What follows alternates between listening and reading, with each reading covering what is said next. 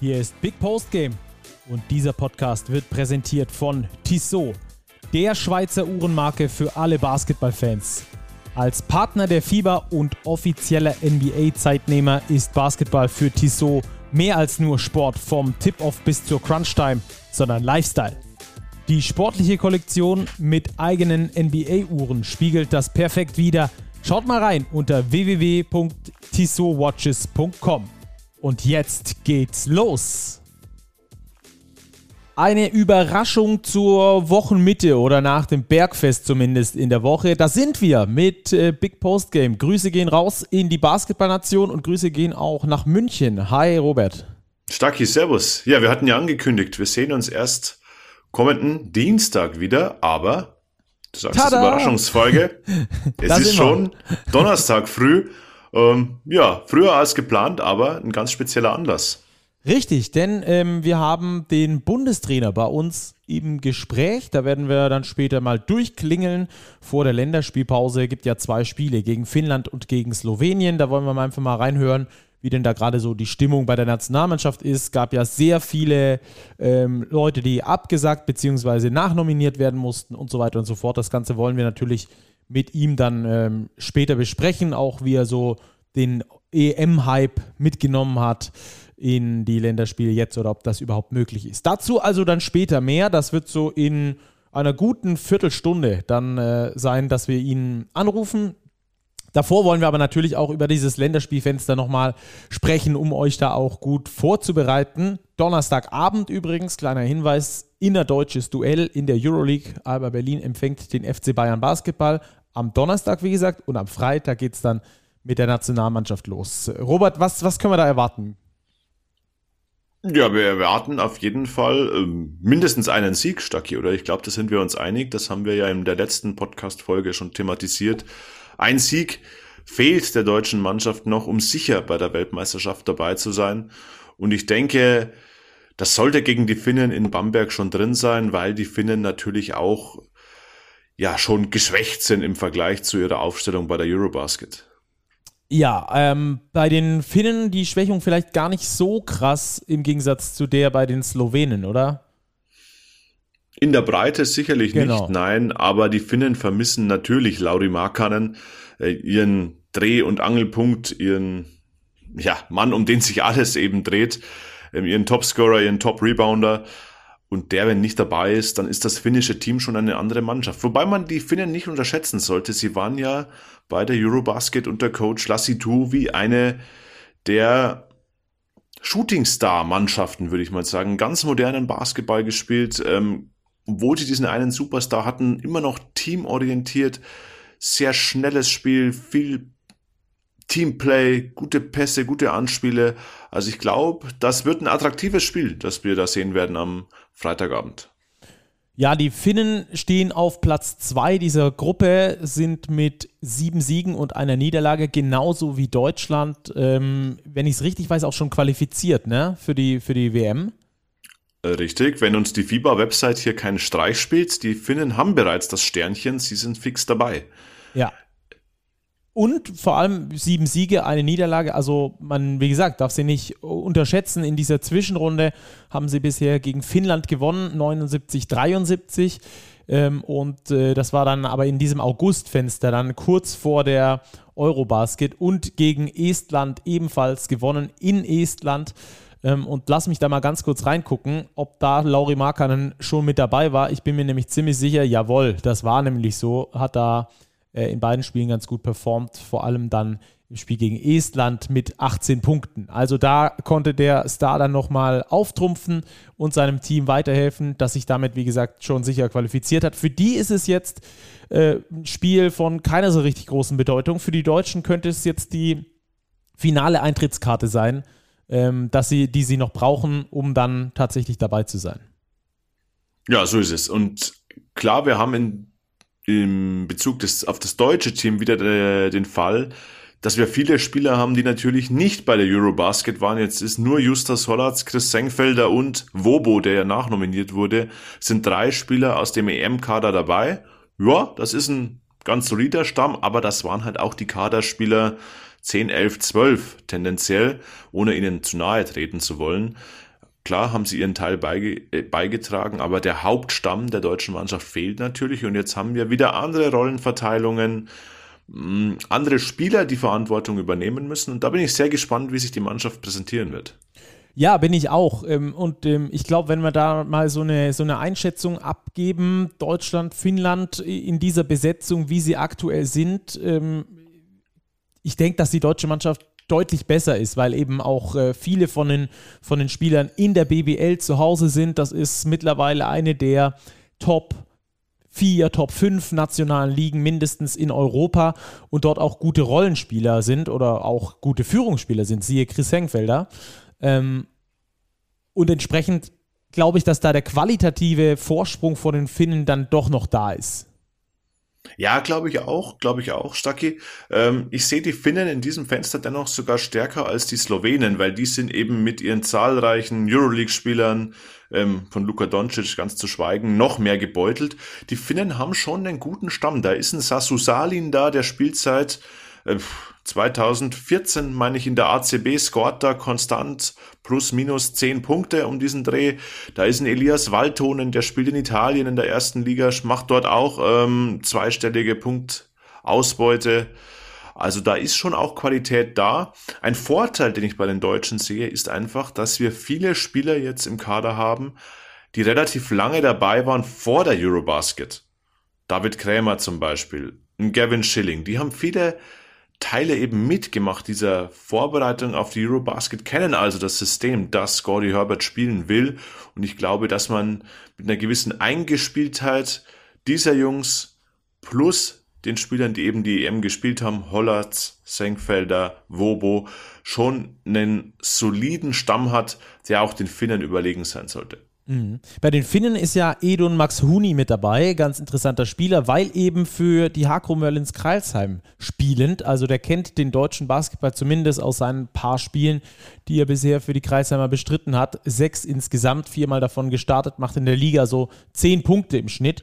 Also da ist es auch einer, auf den sie auf jeden Fall ein äh, Auge werfen sollten, hat gegen den MBC 22 Punkte aufgelegt. Also der weiß schon auch, wo das Körbchen hängt. Er hat eine gute Eurobasket gespielt und ist relativ spät erst bei den Hakro Merlins dazugestoßen. Ist ja sonst bei ihm eigentlich ähm, bei den, bei den Hakro Merlins eigentlich sonst nicht so das Thema, dass da spät verpflichtet wird, sondern eigentlich immer eher früh in der Sommerpause. Bei Maxuni war es anders. Äh, die, die Merlins damit mit einem ganz guten Deal bis hierhin und ich glaube auch für Edon Maxuni ist es äh, ein ganz, gute, ganz guter Schritt denn ähm, er kam da aus den Niederlanden, wo er die Saison davor gespielt hat. Kennt also den deutschen Basketball. Ich glaube aber nicht, dass es eine wirklich große Rolle spielt, ob er jetzt schon sechs Spiele in Deutschland gespielt hat oder nicht. Also es ist nicht so tiefgehend sein Wissen, glaube ich, über den deutschen Basketball, als dass er damit seine Mannschaft eklatant weiterbringen würde, oder? Was heißt eklatant weiterbringen? Ja, er kennt vielleicht den ein oder anderen Gegenspieler, aber ich glaube, wir haben jetzt in der BBL sechs Spieltage erst durch.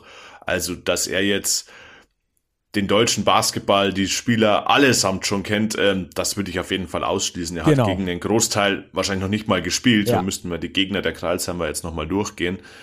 Ähm, gegen Senkfelder hat er beispielsweise gespielt, als Kreisheim gegen Bamberg aktiv war. Aber ich glaube jetzt nicht, dass das der taktische Kniff sein wird, den er die Finnen dann hier nach vorne bringt. Genau. Ähm, Maxuni ist ein guter Spieler, sehen wir in Kreilsheim. Er ist ein solider BBL-Spieler, scoret zweistellig, keine Frage, aber unter diesem Aspekt glaube ich nicht, dass wir da irgendetwas bemerken werden. Ja. Also ich bin auf jeden Fall gespannt, was uns da erwartet in diesem Spiel da gegen die Finnen. Du hast es schon angesprochen, die Slowenen vielleicht sogar noch mal ein Stück drunter, weil Vorteil in Anführungsstrichen Vorteil der Finnen ist, dass äh, viele von denen jetzt nicht in der Euroleague unterwegs sind, auch aus der normalen Eurobasket-Mannschaft, da jetzt nicht so viele Euroleague- und NBA-Spieler am Start sind. Ähm, entsprechend ist da diese Breite im Kader eine ähnliche. Du hast halt diese Spitze nicht mehr mit dabei. Bei den Slowenen sieht das ganz anders aus. Die haben herausragend gute Spieler, die Dragic, Stoncic, äh, Mike Toby und so weiter und so fort. Die fallen jetzt alle weg und dann ist da ein relativ kleiner Unterbau, der jetzt da noch übrig bleibt. Klar, ist auch ein kleines Land mit sehr wenigen äh, Einwohnern, jetzt im Vergleich zu Deutschland beispielsweise.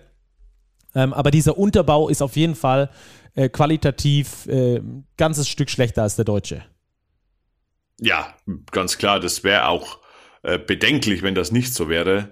Aber die Slowenen haben trotzdem ein paar ganz interessante Spieler in ihren Reihen. Ich denke vor allem an Urban Klavza, ein 18-Jähriger, spielt bei Real Madrid in der Jugend, hatte in der Corona-Zeit, wenn ich mich recht erinnere, bei Real mal sogar in der Euroleague gespielt, als die so viele Ausfälle hatten und hat dort wirklich ähm, beeindruckt. Da kamen schon in Social Media Vergleiche zu Luka Doncic auf. Gut, so weit sind wir noch lange nicht. Aber das ist ein ganz interessanter Spieler. Edu Muric, der einzige, glaube ich, der auch im EM-Kader stand, neben Siga Shamar von den Hamburg Towers. Das sind die einzigen beiden, die für die Slowenen jetzt im Aufgebot stehen. Und sonst hast du natürlich recht, äh, recht Stacki. Die Slowenen vermissen schon einen Großteil ihrer Mannschaft, weil sie einfach viele Spieler haben in NBA, in Euroleague-Teams, Mike Toby und so weiter. Also ich sehe Deutschland auch mit Blick auf Slowenien wirklich mit exzellenten Chancen. Das Spiel ist zwar auswärts am Montagabend um 18 Uhr, aber ich denke, die deutsche Mannschaft geht in beide Spiele absolut als Favorit. Ja, zwei Spieler, die wir aus der BBL kennen, Shiga Samar, äh, den du schon angesprochen hast, und Jan Spahn, der früher mal bei den äh, Hako Merlins Kreilsheim gespielt hat, auch da äh, Ex-Spieler jetzt in dem Fall, vorhin war es bei den Finnen ein aktueller Spieler von den Hakro Merlins. Also äh, die da mit dabei. Auf äh, Jordan Morgan sollten die Deutschen vielleicht ein Auge werfen, wenn er denn spielt. Steht auf jeden Fall im 14er Kader, macht aktuell in der türkischen Liga 22 Punkte im Schnitt. Der äh, Importspieler, wenn Mike Toby also nicht mit dabei ist, entsprechend also der vielleicht einer, auf den man ein besondereres Augenmerk legen sollte. Aber ansonsten auch hier sind wir uns einig, ähm, ist da ein Sieg drin. Ähm, wenn das Spiel gegen Finnland gewonnen wird, hat das äh, sportlich auch gar keinen Belang mehr. Also es ist dann egal, wie sie spielen gegen die Slowenen, aber sie wollen sich natürlich zeigen. Und jetzt, Robert, würde ich sagen, wir sprechen mal über Team Deutschland und das machen wir doch am allerbesten mit dem Nationaltrainer, oder? Ja, Gordy Herbert muss jetzt ja wieder diesen Spagat schaffen, die Fensterspiele zu machen, ohne einem Franz Wagner, ohne einen Dennis Schröder, ohne alle NBA-Jungs, ohne alle Euroleague-Spieler, kein Obst, kein Maudolo, kein Nick Waller-Babb. Ähm, ja, ganz neues Team und ich glaube, es wird schon spannend von ihm zu hören sein, wie er das hinbekommen will, diese Identität, die das deutsche Team eben aufgebaut hat im Sommer, jetzt weiterzuführen, weil im nächsten Jahr steht ja schon das nächste große Turnier an. Richtig, nämlich die Weltmeisterschaft. Ähm, das Ticket dafür ist fast gelöst und jetzt wollen wir einfach mal ihn anrufen und mal mit ihm besprechen, was wir da so erwarten können und äh, auch ansonsten das ein oder andere Thema mal anschneiden können. Let's go. Hey Gordy, Robert is also with us. Hi Gordy, okay. Th uh, thanks for taking your time. Yes, no, pleasure. So you have two games ahead. You need just one more win and uh, to be qualified for the World Cup in the next year. So, uh, what's the game plan for for the upcoming two games? Um, no, our game plan is still the same thing. We're going to prepare for one game at a time, and we're going to the window, um, looking to looking to win both games. And but we'll play one game at a time as well as we can, and then move on to the next one. I mean, obviously, you know, I haven't told the players that, but we only need one win to qualify, officially qualify for the Worlds. So, I mean, that's our goal going into this window. Hmm. Gordie, first game is against Finland, a country you know very well, a country who performed also very well at the Eurobasket with a young coach, with an innovative coach.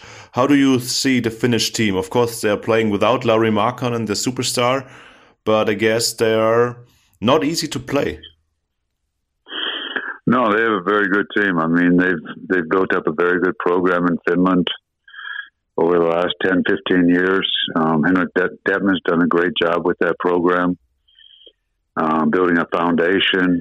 Um, you know, and they had a lot of very good players. I mean, Koponen and Huff just retired. Mitchell and Monaco played, and but they have a very good group coming. And uh, yeah, they did play. They played very well in in in EuroBasket, and actually they're the only team right now that's officially qualified for the Worlds. So it's um, and they have a lot of very good players, not just just not just uh, Markkanen. So it, will be and it'll be they have most of their team back from the from the EuroBasket, so it's going to be a difficult game. Mm, is it something special for you to play against Finland? Uh, Robert Orsch uh, already mentioned um, that is uh, that you have connections to there. um, you know, for me, it's just the next game, and uh, obviously my kids are Finnish. Um, you know, I live in Finland for most of the time, mm. so so it's I know most of the Finnish players. I know the coaching staff. I've worked I've worked with some of them in the past, so I've coached them. um, so it's, but when you know, once once we get between the lines, it's just it's just an opponent, and uh, it's the next game. Obviously, it's a little different, but it's I I try not to look at it that way. Mm.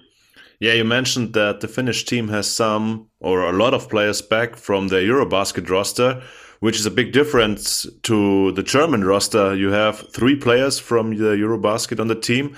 How difficult is it for you to deal with this situation to have to play these games without all the EuroLeague players, without the NBA players? Yeah, I mean, we have three three players from EuroBasket, and uh, David Kramer and Gavin Schilling were late cuts. Um, they were with us most of the summer. Um, you know, it's probably the difficult part is, you know, Kenneth Ogbe and Karim Jallow got hurt. And, um, and then, you know, obviously we didn't have the NBA guys or the EuroLeague guys. So, you know, we have quite a few new players right now in camp. And that's, that's a difficult part because you only have really two and a half days of practice and trying to put your system in and, uh, you have to get enough in where we feel comfortable to play, but you have to be very careful not to overload it. So um, not easy, but I mean, there's a lot of moving parts in this job, and you just got to go with it, and uh, um, you got to roll with it, so to speak. Mm. How how hard is it for you as a coach to develop a basketball identity with those uh, circumstances? Uh, uh, no, I, I, think with the the Windows team, we, we developed an identity, and uh, and we'll go with that same identity, and we'll talk about our identity tomorrow. Um, yeah, and um, yeah, and we tr- we try to. Um, for me, an identity is what we feel as a team and what the outside sees, and and for me, it's non-measurable. It's uh, it's it's a little bit different than goal setting, but obviously, it's it's a little. You're you're very right. It's a little bit tricky, you know, with with two and a half days of practice with the group to really establish an identity. But we'll try. Mm. If you nominee your roster, it's very interesting that in in basketball, probably in general, the nominees are not commentated. It's a big difference to soccer, for example, where a big press conferences and the head coach um, explains why player X is playing and player Y is not playing. What's the reason for that in, in basketball? Yeah, I'm not sure. I mean, in the other windows, we did have press conferences, and and people phone me, and uh, agents have phoned me, and why why their players are not picked. Um, so, um, yeah, it's always it's always tricky picking uh, a team. And as I tell the players, and I told them every window, and I told them last summer, you know, the 12 best players will not make the team. Um, you know, usually the eight or nine best players will make the team, and then and the rest are specialists, and they got to bring something specific to the table, and they've got to be good teammates and good people. Um, so it's it's always you know, and you can see. Um, one thing I kind of look back on was uh, was the movie um, many many years ago. It was um, Miracle on Ice with Herb Brooks with the hockey with the USA hockey team. Um, you know, he brought he brought in forty players, and uh, they were trying to have tryouts and this and that. And Herb Brooks says, "No, I've already got my team." Um, and they said, "Well, some of the best players are not on the team." He says, "No, I already have my team." And uh, you know, you have to, picking picking a national team can be very tricky, and uh, and unfortunately, and you and, and unfortunately, you make you make you make decisions what what you feel is best for the team, but unfortunately, it affects individuals. Um, you don't want an all star team. I don't know if this makes sense, but it's kind of how I how I do things. Mm-hmm. I, I think, in in my view, the communication from the DBB is often like one sided.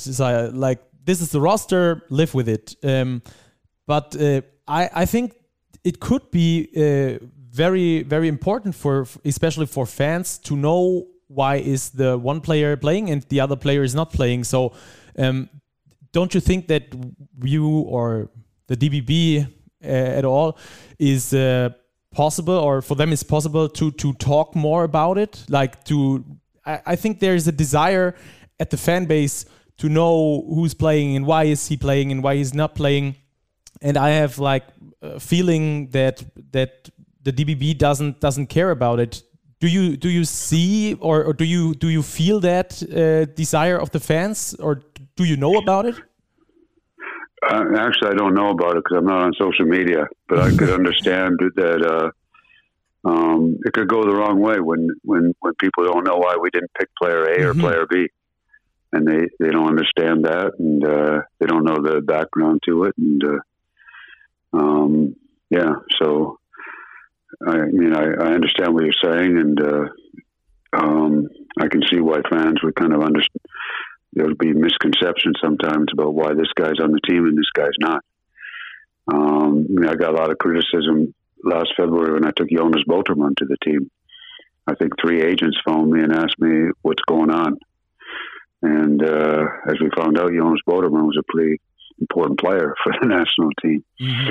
Uh, um, so, um, I mean, and you know, you, you, talk to a lot of players. I mean, I, I, I, try to communicate with a lot of players. I mean, last year I communicated with over forty players. Um, is it perfect? No. Um, do I make mistakes? Yes. Um, but I try to be as much transparent with players as I can um, and explain the situation to them. And uh, yeah, but you're probably right. I mean, some some you know, I think the fans kind of and then there's a gray area. They're kind of wondering why why this and why that. So it's a good point. Mm. One of the most important values for you, I think, is commitment. That is a point that you mentioned very, very often the past few months. How many chances do a player have with this commitment?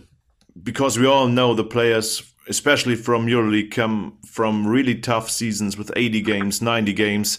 Um, probably they have to cancel the national team for one summer. How many chances do the players have, or how do you see this yeah, topic? To, yeah, yeah, we. Have, I mean, it's a good, very good question. We have to look at specifically at each individual a little bit, and you know what they played. I mean, for example, last summer in the June window, people um, were did, didn't understand why Thiemann and Obst and uh, Lo didn't play, for example. Um, but you know, and maybe this was uh, my fault not to communicate it properly. But they had played 22, 22 months straight without a break. Um, two EuroLeague seasons, uh, Olympic qualifiers, Olympics, 22 months straight, and they were completely exhausted. And, uh, and medically, we would have killed them if we played them. So we had to really look at that situation. We had to do a little background and, you know, what's the best for these players and um, um, yeah, so it was. Um, I mean, Franz Wagner, for example, um, we were very, very lucky to get him when we got him. When I coached Canada, we never got a we never got a, a player after his rookie season from the NBA. NBA teams don't don't don't allow it, but you know we really tried to get establish a relationship with with Orlando, and Franz really made a commitment to the Orlando. They I want to play. So we had to compromise. That okay, the June window we could he couldn't play, but we could play him in the in the August window in EuroBasket. So there's a lot of there's a lot of stuff that goes behind the scenes that probably a lot of people don't know. Mm-hmm. And I think uh, if there is a communication, I mean, I know that not every point is uh, is uh, for the for the public, but uh, um, a few more points could be like uh, make it very easy to avoid some misunderstandings or misconcepts. So, um, do you do you um, analyze that like from the from the last summer as well? Like you sit uh, together with some people from the DBB and you you analyze what was good, what was not that good, beside the, the court as well? Um, you know, we we talked about with the coaches. I mean, I was extremely happy with the commitment from the players. Um, I mean, we had Dennis Schroeder and Isaac Bonga play in the June window without contracts. Mm-hmm. Um, we, we had Johannes Voigtmann come in. He hadn't played since February, and he had to get in shape for two games. And uh, I think those those three players really set a standard of, of what commitment is. Um, I mean, Justus Hollatz and uh, Chris Sengfelder, you know, uh, you know, a lot of players I have to talk to, you know, for 15, 20 minutes or go meet them. You know, I, you know, I sit down with Chris and I say, Chris, are you going to play? Are you able to play? And he says, Coach, you don't even have to ask me that. You know, I'm there. And uh, so everyone's a little bit different. I mean, the national team is not for everybody. Um, players have to make a commitment. They have to make a sacrifice. Um, they sacrifice part of their summer. They sacrifice being away from the family.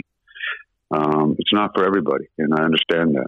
And uh, but with that being said, I mean, for me, it's a great honor to represent your country in a national team situation. Um, and I think our players, the German players, really took that to heart this summer, playing in Germany. Um, what an honor it is to play for our national team in front of our home fans. Mm. You said that national team is not for everybody. Is that probably a reason that players like Ismet Akpinar or Oscar da Silva were not part of your plans in the summer or the past few months? No, I no, I talked to Oscar Silva all through the year. I met with him, and he came out very straight. He said he hadn't had a break.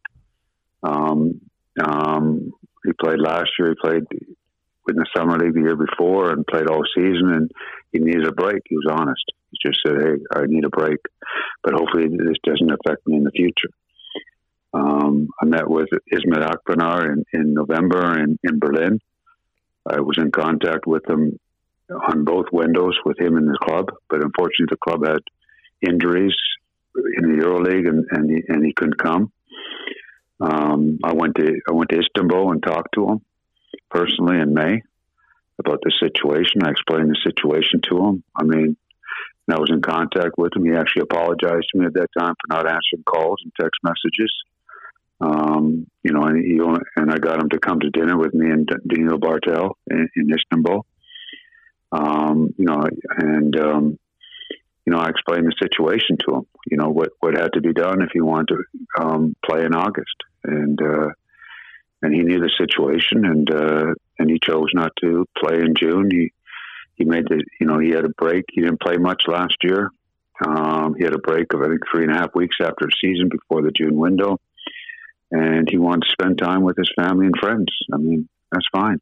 He made that decision, and uh, um, and you know, I accept. You know, I you know, DBB was in contact with him all the way up, all the way in June, and Armin Andres with him, and he made that decision. That's fine, and uh, but he also knew the consequences. Um, I explained that to him very clearly in May. That's the commitment you mentioned, probably. Is there is that a new spirit developed in the summertime in the national team that the players say, "Whoa, it's even a bigger honor than before playing for the German national team, especially after that success at the Eurobasket." Yeah, I mean, just let me go back to the Ismet situation real quick. Um, you know, we I really tried to get him to come play for the team. I wanted him to play for the team. I wanted him to have that opportunity because he had played in the past. And he's a really good kid, um, but he hadn't played 22 months straight, like Lo and Thiemann and Obst he hadn't played a, a tough EuroLeague schedule. He wasn't even on the roster a lot of times, um, like these other guys. So th- there was a difference, and um, and I'm not sure if the public kind of knows that and that kind of stuff. But um, that's where you know you have to deal with each individual personally, and you're dealing with 40 people, and sometimes, um, yeah, different people, and I mean, Daniel Theis didn't play because he had a knee issue, and he's still and right now he's not hasn't played a game in the NBA this season because of a knee issue. So there's um, and Daniel Theis was a great example of commitment. Uh, he came to camp in August on time. Um, he had a knee issue, got hurt. He spent 12 days of rehab in, in Munich trying to get ready for Eurobasket. And he came back and had one practice for Eurobasket. To me, that was a tremendous commitment by Daniel Theis um, to want to play. Um, sorry, I, I, forgot your question. yeah, the, the question was if a, a special spirit developed in the team through this commitment that players really come, although they have personal issues, injury issues, and so on, that they sacrificed their summer to play for the national team. Yeah, I think this was a special summer because the Eurobasket was in Germany, and um, um, I thought we had great spirit. We worked on it. We worked on it. We, you know, we, you know, we competed hard. When we went to the gym, we played hard. We practiced hard, but we also, you know, made it enjoyable. Um, you know, I wanted guys to enjoy the situation, have fun, um, enjoy being with each other, and uh, we made it as short as possible. The commitment time, the practice time, the time we're with the team as short as possible whereas we thought we could be successful. Um, and uh, I, I, th- I, thought we developed a, a pretty good culture.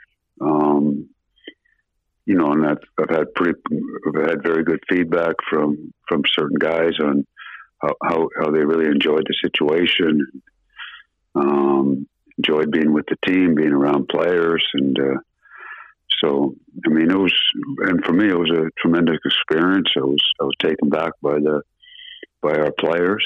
Um, I mean, Dennis Schroeder was great, but um, Daniel Theis, Johannes Voigtmann was tremendous.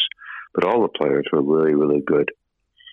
Um, probably the hardest thing I had to deal with all summer was the Robin Benzing thing because there was a guy who was committed year after year. He was there, and that was one of the hardest decisions I had to make um, in coaching in 20 some years. I think for three days I didn't sleep um, going into that, thinking, going through scenarios and this and that. So that was, that was, that was really tough, I have to say. But in this job, you got to make tough decisions, just the way it is and unfortunately, you make decisions what you think is best for the team, but unfortunately, it affects the individual. Mm. In a perfect world, when uh, every player is healthy in the upcoming summer, how does the roster look like for the for the World Cup? The same then in EuroBasket, where the spirit is the number one, or is it full of NBA players, uh, the most talented players? Yeah, that's a good question. I really, I really don't know. I mean, um, as you know, a couple NBA players decided not to play. Um, uh, contract issues. I mean, Moritz Wagner would have played, but he got hurt. And a uh, great kid. Even after he got hurt, he was around the team for, for two, three weeks. Um, so that was that was really neat. Um, you know, and Maxi Kleber, you know, was going into his contract year. Um, Hartenstein did not have a contract. Um, so, and, and, there's always issues. There's contract issues, there's insurance issues, there's uh, injuries.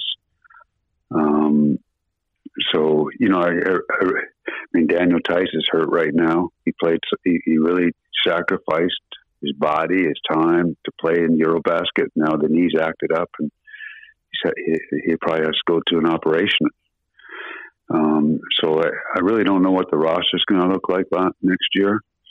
I mean, Isaac Bonga would have probably been on that roster in Eurobasket, but he got hurt in the June window. Um, so, but I, I, really think we have a great core. Um, we've developed a, a, great culture in our locker room that if, if new guys happen to come in, I think they will buy in. Mm.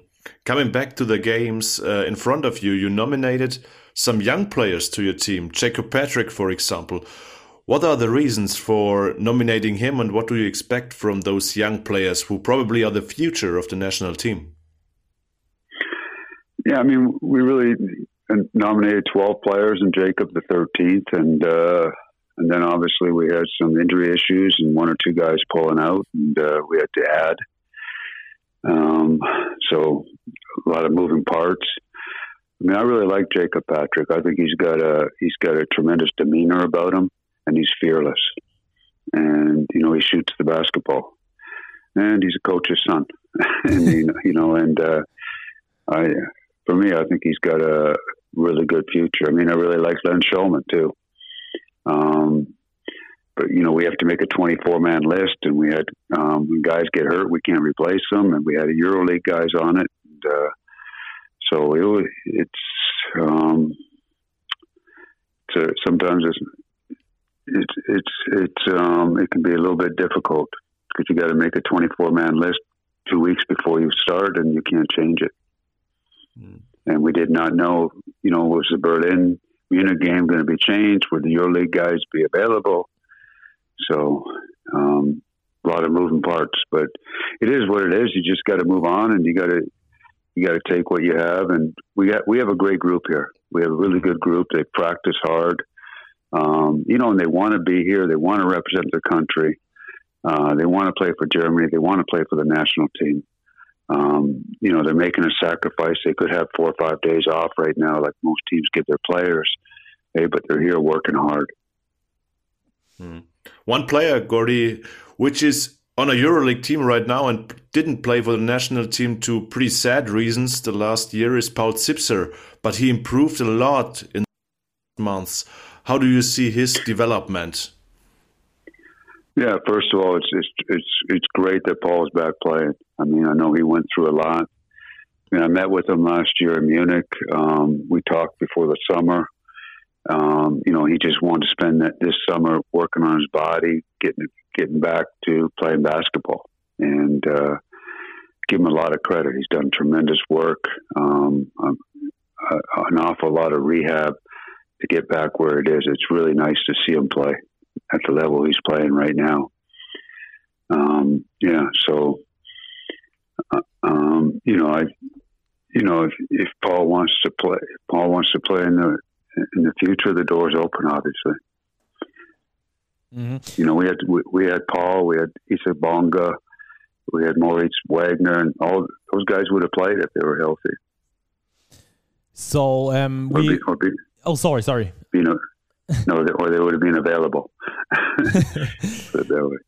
um, you already um, said that the that the game from Alba against Bayern um, is is changed to to Tuesday, so that was the uh, EuroLeague thing um, to to have something like a giveaway to the FIBA. And uh, in Italy, the game against Italy and Spain is is also postponed, um, if I know it right, uh, because of a of a EuroLeague game. So the two big um, the two big associations are talking to each other. Robert and me dis discussed that in the in the last podcast.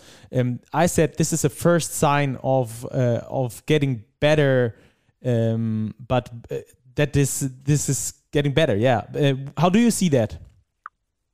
Yeah, the Berlin Munich game was not changed. It was, it, was, it plays on Thursday. Or is you? And, yours, uh, yeah. Mm.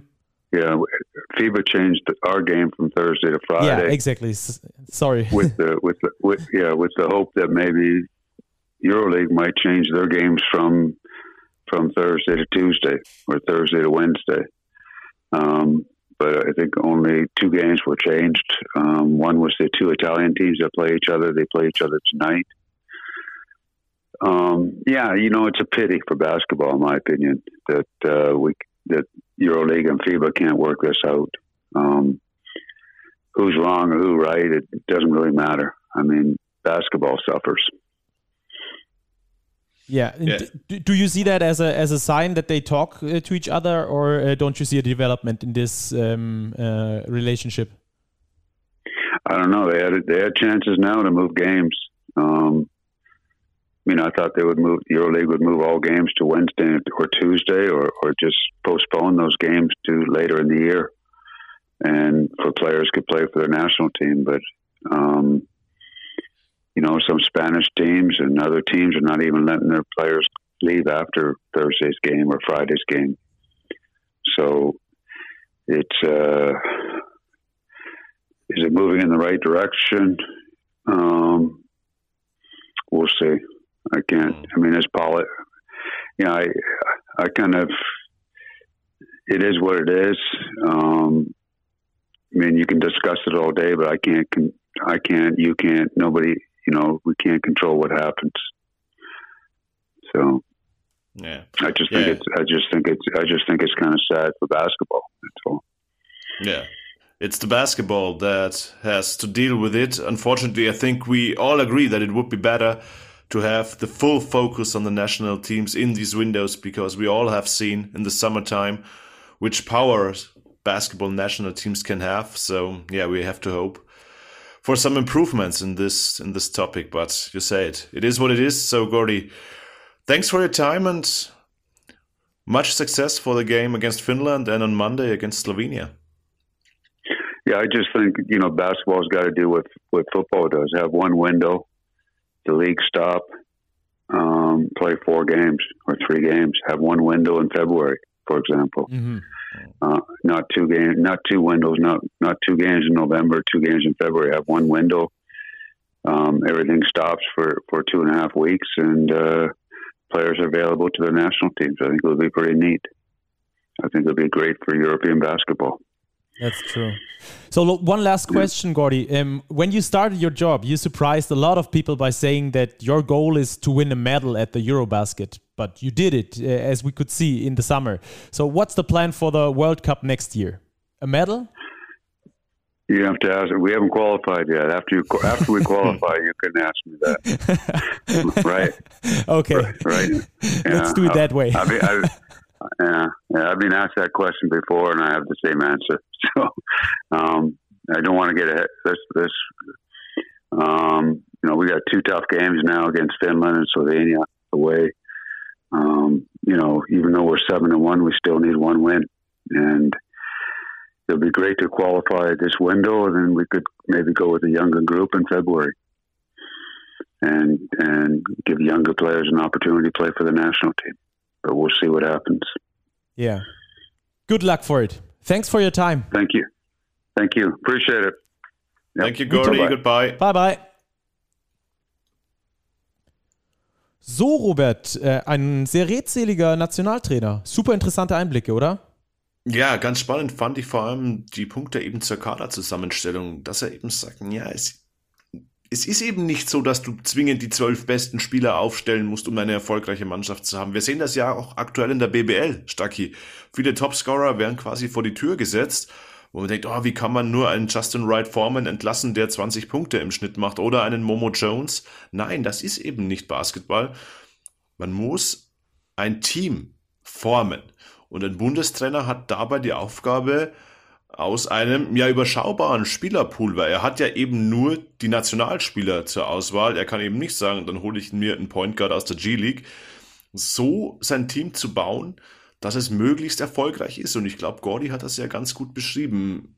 Klar, der Leistungsgedanke, aber auch dann eben Kaderspots zu besetzen in Hinblick auf Teamchemie, auf Rollenverteilung.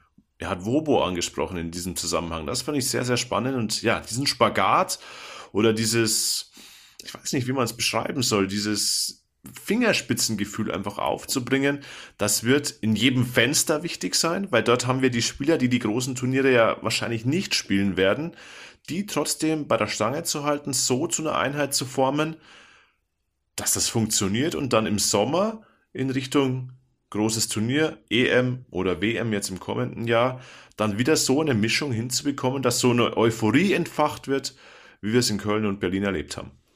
Das stimmt. Ähm, was ich noch ganz interessant fand, äh, den Punkt, äh, den er auch, glaube ich, selber gesehen hat, ähm, dass, dass da einfach ein bisschen mehr in der Kommunikation passieren muss, dass das nicht so hingeplatscht werden kann und sagt, das ist der Kader und ciao und alles, sondern dass er da auch vielleicht äh, einen Punkt erkennt äh, und sagt, Mensch, mit ein bisschen mehr Interaktion und ein bisschen die Fragen, die die Fans auf den Nägeln brennen, über Journalisten gestellt dann zu erklären, ähm, hilft, glaube ich, allen Seiten. Und ähm, das ist, glaube ich, so ein Punkt, ähm, wo, wo er vielleicht äh, noch ein bisschen dran schrauben kann mit dem DBB zusammen. Ich will jetzt nicht sagen, wie die ihre Arbeit machen müssen, um Gottes Willen. Ich will mir das nicht anmaßen. Ich sehe das nur aus Fanperspektive, dass ich, äh, dass sich da immer sehr viele Fragen stellen. Jetzt in diesem Fenster war es zum Beispiel Lukas Meissner ja erst nicht mit dabei. Warum nicht? Der spielt bisher eine super Saison. Hätte man einfach mal nachfragen können, beziehungsweise einfach von sich aus erklären können. Übrigens, das ist ein Top-Spieler, aber der ist bisher noch nicht auf dem Level oder weiß ich nicht, oder wir beobachten ihn lieber noch ein bisschen. Ähm, das äh, führt dann, glaube ich, zu mehr Verständnis auch ähm, in der Basketballszene äh, insgesamt. Ja, und es geht ja, wie wir jetzt in diesem Gespräch gesehen haben, Absolut. am Beispiel Ismet Akpina, ja. wo Gordy eben sagt, ja, das ist eben ein Unterschied. Klar ist Easy auch ein Euroleague-Spieler, aber er hat eben nicht äh, da zwei Jahre durchgeackert, wie eben Maudolo oder Andy Obst, dann noch mit zwei Corona-Erkrankungen und so weiter. Er war oft nicht im Kader. Und ich glaube, da hätte er sich schon gewünscht, dass er eben sagt, hey, Coach, ich will, ich bin dabei. Und so hat er eben auch erklärt, naja gut, er akzeptiert die Entscheidung von Ismet Akpina, ähm, völlig klar.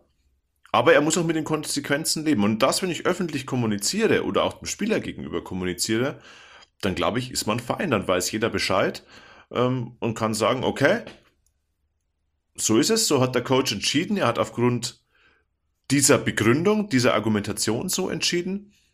Kann man nachvollziehen oder eben nicht, aber man hat eine offizielle Begründung, jeder weiß Bescheid und so ist es. Und vielleicht wird es in Zukunft ja auch in diese Richtung gehen. Ähm, ich bin auf jeden Fall, muss ich sagen, deutlich gespannter jetzt vor diesen Länderspielfenstern, als es in der Vergangenheit war. Also bei mir hat dieser EM-Effekt schon noch angehalten. Ich bin gespannt, wie sich das Team präsentieren wird. Ich werde es mir auf jeden Fall anschauen.